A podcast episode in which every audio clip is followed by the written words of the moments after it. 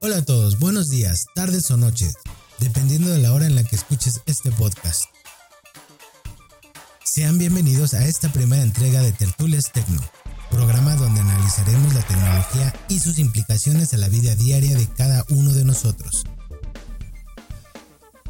Este podcast busca cortar la brecha digital que tiene la gente que por, llamarlo de alguna manera, un poco mayores, personas que no crecieron del todo con la tecnología y que les es confuso adaptarse a ella, a toda la terminología e implicaciones de privacidad, pero también a todas las cosas buenas que conlleva su uso. Así que como dicen por ahí, la tecnología acorta distancias y llegó la hora de aprovecharla. Pero también queremos hablarles a todos aquellos entusiastas millennials que sí crecieron con la tecnología y que está tan impregnado en ellos que muchas veces no saben distinguir los límites, es decir, ¿Qué tanto están dispuestos a dejar sus datos privados? ¿Qué tanta huella digital están dispuestos a dejar en el mundo de Internet con tal de estar conectados las 24 horas del día, los 7 días de la semana? ¿Qué están dejando de lado? Ok, ok, es mucho, ¿no? Y para todo esto, ¿quién soy yo? Yo soy Icon, un amante de la tecnología y de los gadgets. Soy informático de profesión, con una formación técnica desde nivel secundaria pasando por la ingeniería y una maestría en tecnologías, misma que estoy en proceso de concluir. Así como yo, contaremos con varios profesionales de la tecnología, programación, redes, etc., mismos que nos ayudarán con su experiencia a entender el mundo de la tecnología. Richard es otro compañero ingeniero, desarrollador web y entusiasta del e-commerce que nos ayudará con su experiencia en varios temas de su competencia. Así que este es Tertulias Tecno. Comencemos.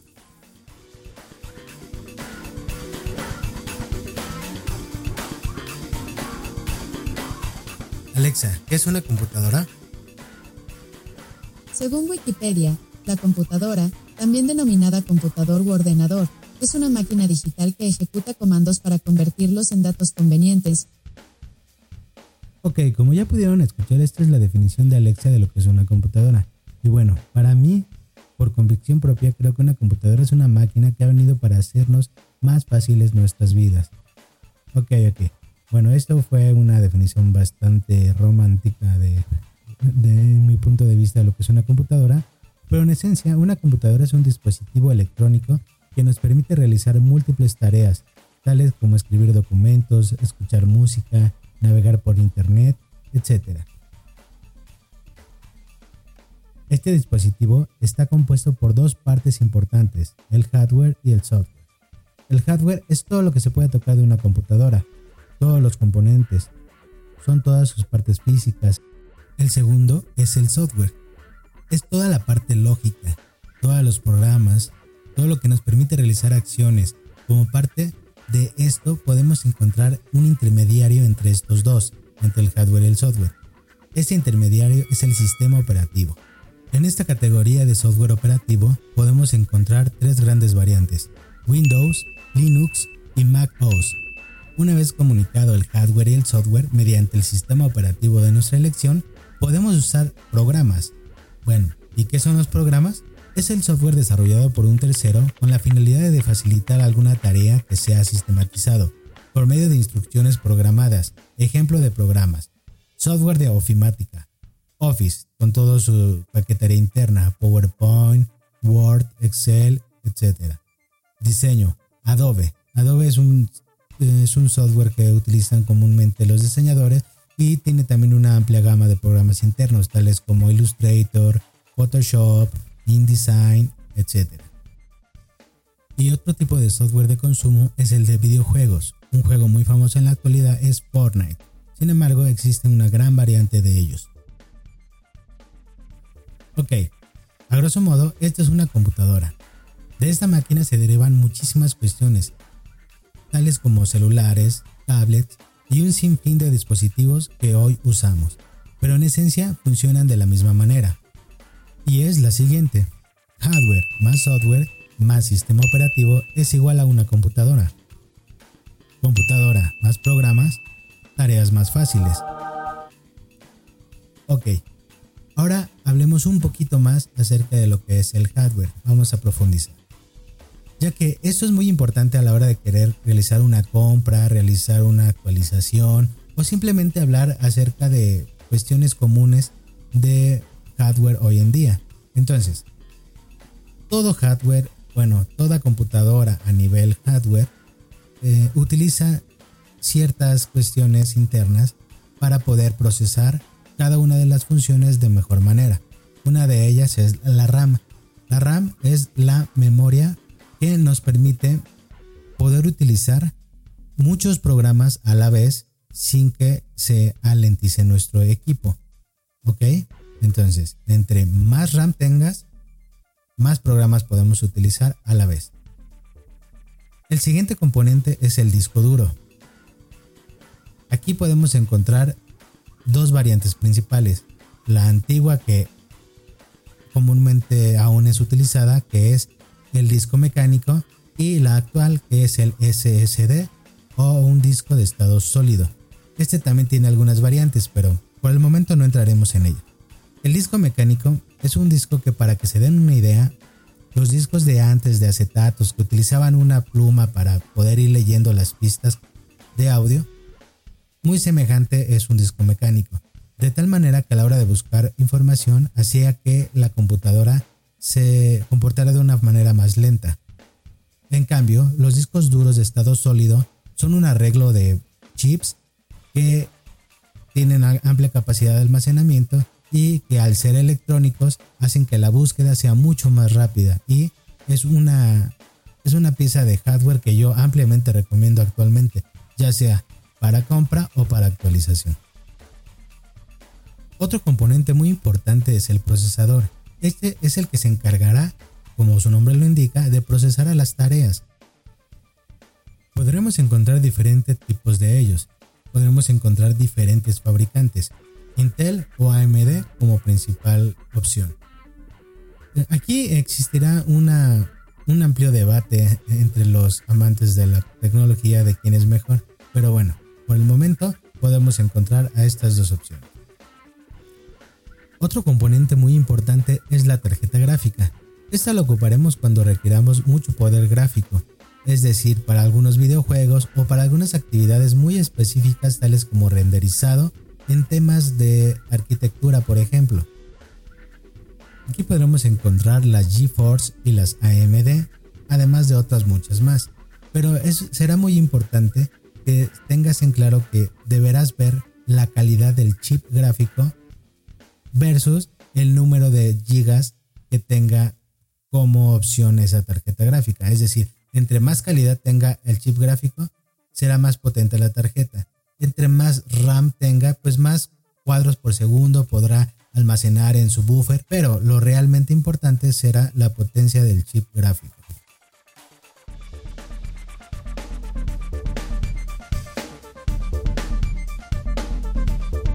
Bueno, ya sabemos que es una computadora.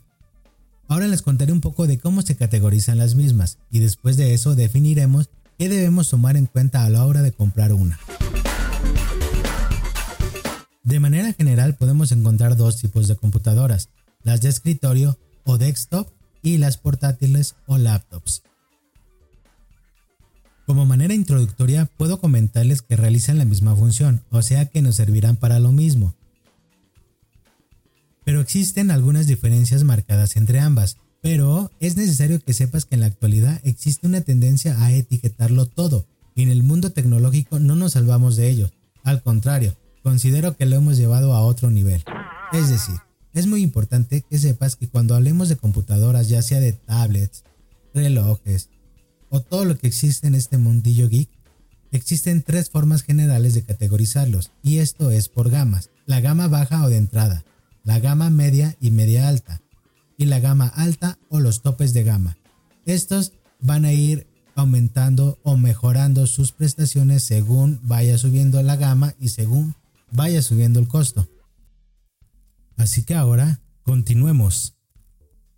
Las laptops, además de tener las ventajas que nos proporciona por definición una computadora, también tiene, desde mi punto de vista, Una muy importante, estas computadoras son personales, que nos permiten movilidad, la mayoría con características decentes para un uso cotidiano. Como ya lo vimos anteriormente, también existen gamas altas con grandes prestaciones. Una desventaja de una laptop es que tiene muy poca capacidad de actualización. Por lo regular, podemos actualizar únicamente su disco duro y la memoria. También podemos decir que sus procesadores son muy buenos, pero la gran mayoría presentan un rendimiento menor al que se maneja en las computadoras de escritorio, al igual con las tarjetas gráficas, ya que estas requieren una gran cantidad de ventilación, realizan ciertas adaptaciones especiales para laptops. Las computadoras de escritorio o desktop, al igual que una laptop, realizan las mismas funciones básicas, pero nos presenta ciertas ventajas con respecto a las portátiles. Y esto es que tiene una amplia capacidad de actualización. Es decir, una misma inversión podría sacarle provecho por muchos años dándole su correcto mantenimiento y sus actualizaciones, siempre buscando tener un equilibrio entre todos tus componentes. Como desventaja es que nos quitan la movilidad que nos otorgan las laptops. A continuación, Richard nos comentará un poco de su análisis de costo en tiempos de coronavirus, del hardware y del software, así que te escuchamos.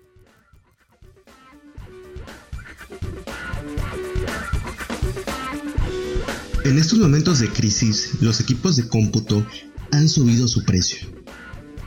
Esto se debe a distintos motivos. El principal es a la falta de abastecimiento por parte del gigante asiático, lo cual ya habíamos visto en otras crisis como la de 2011, cuando se inundaron los almacenes de discos duros y estos alcanzaron precios impresionantes.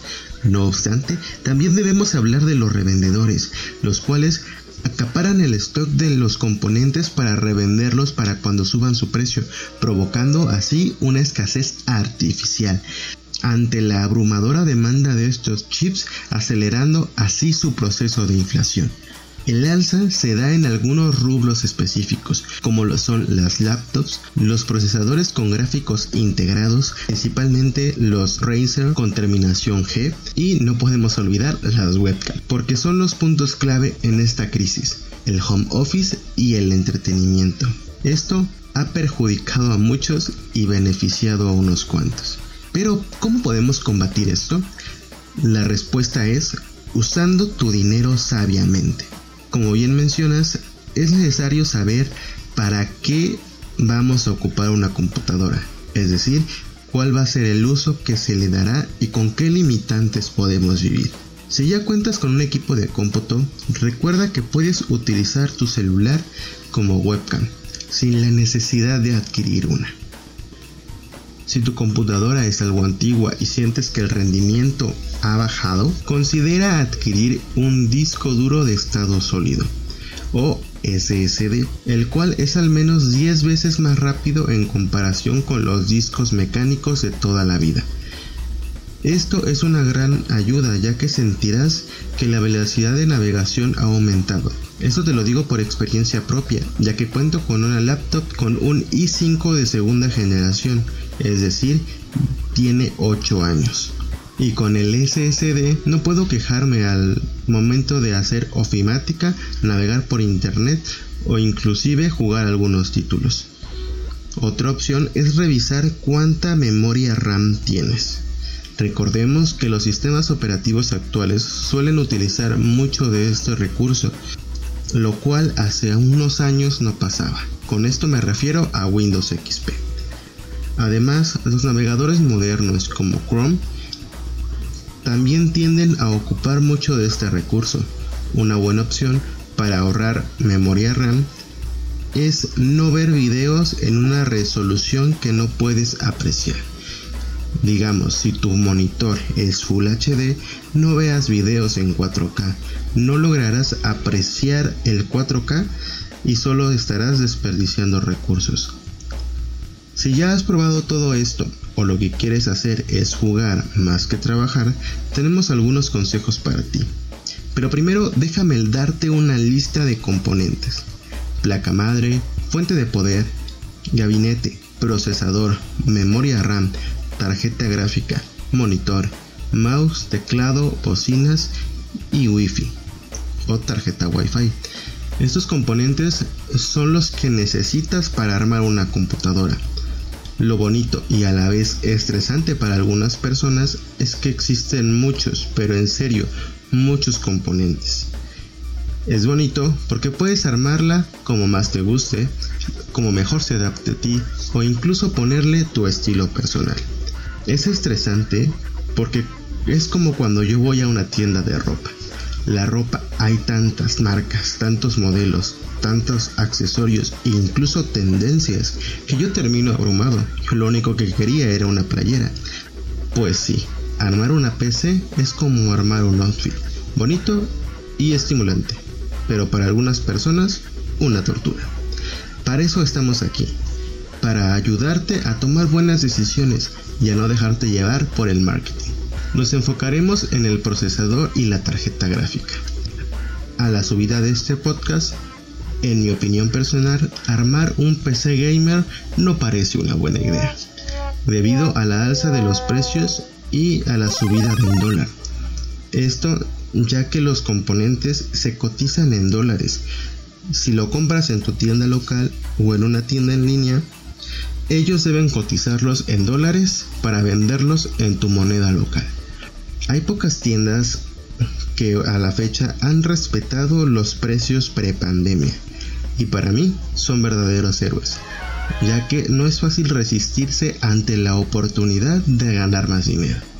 Un consejo es, si vas a armar una PC gamer de entrada, Evita en estos momentos de pandemia el procesador Razer 5 2400G o el Razer 5 3400G.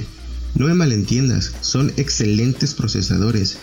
Sin embargo, estos han sido los más afectados, ya que tienen todo lo que necesitamos para ser explotados en bajo presupuesto. Ya antes de la pandemia eran muy populares, y si los vas a adquirir Debes saber que en enero de este año, justo antes del COVID-19, se encontraban un 36% más económicos. Esto quiere decir que no es una buena idea su, su compra. Pero si no puedes esperar a que se regularicen los precios, tenemos una propuesta para ti. Antes de seguir, recordemos, amantes del hardware, esta propuesta es para una computadora de entrada o gama baja que cumpla con su propósito, jugar a una buena calidad de FPS.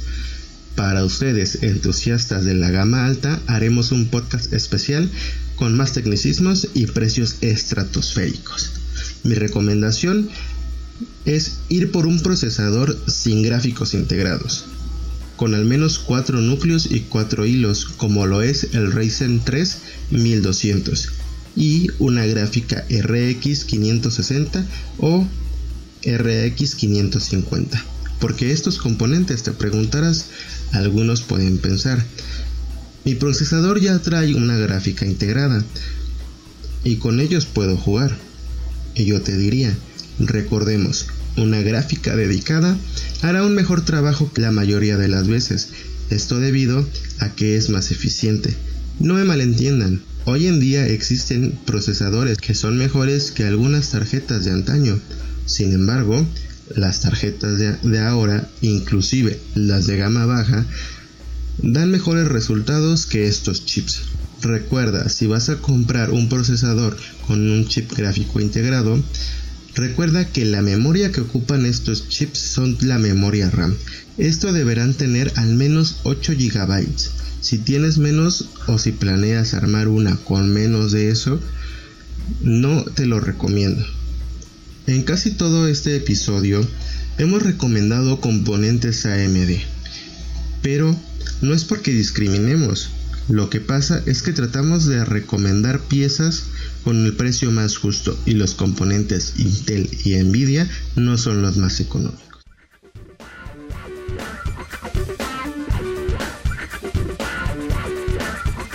Ok, eso fue la cápsula de Richard. Creo que fue una información muy interesante la que nos presentó. Pero bueno, continuemos. Ahora vamos a, seguir con las recomendaciones de cómo comprar una computadora o qué buscar a la hora de comprar una computadora.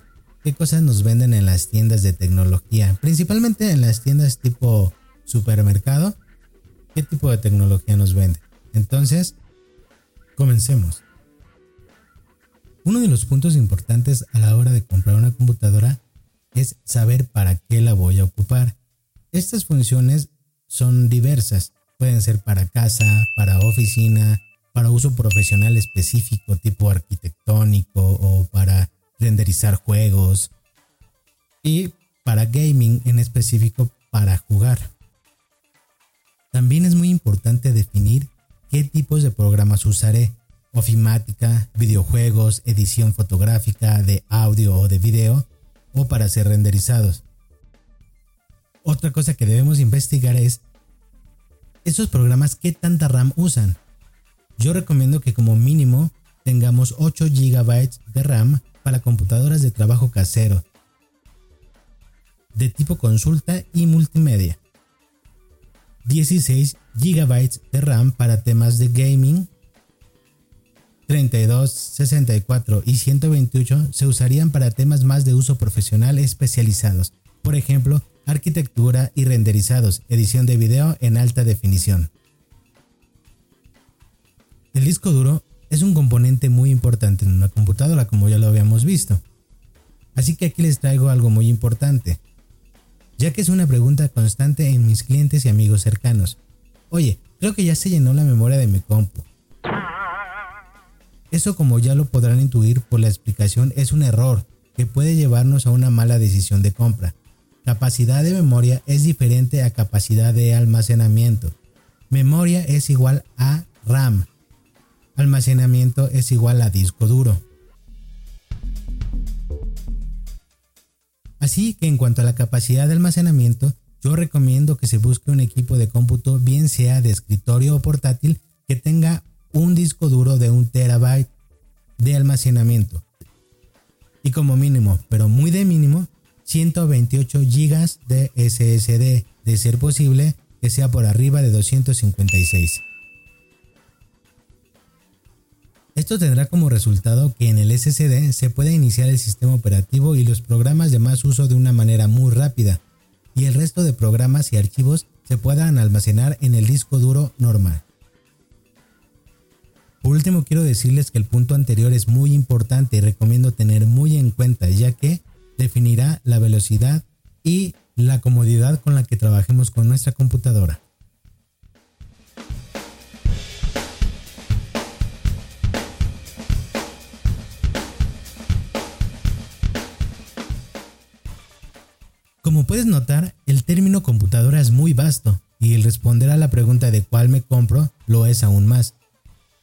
Estos sencillos consejos ya puedes darte una idea de qué buscar, qué preguntar a la hora de comprar es muy importante que continúes informándote en este espacio y en otros más, para que te sea más clara toda esta terminología. Pero recuerda preguntarte siempre antes de comprar, ¿para qué la ocuparás y qué tipo de programas usarás?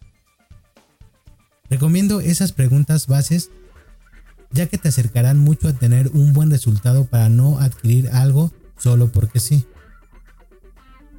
Recuerda también procurar comprar preferentemente en lugares especializados. Podrías encontrar buenas ofertas en algunos supermercados, pero muchas veces esos establecimientos comercializan tecnología vieja a precios de nueva. Pero ya con lo que sabes después de escuchar este podcast de Tertulias Tecno, tengo la seguridad de que te irá bien en tu próxima compra o simplemente te irá bien entendiendo este mundo que día a día nos absorbe más. Como podemos notar, esto es todo un mundo. Sin embargo, esto que les comparto el día de hoy es tan solo una embarradita de este vasto universo tecnológico, el cual poco a poco tú y yo iremos descubriendo y entendiendo. Claro está, durante los siguientes episodios de Tertulias Tecno. Muchas gracias y hasta pronto. Bye.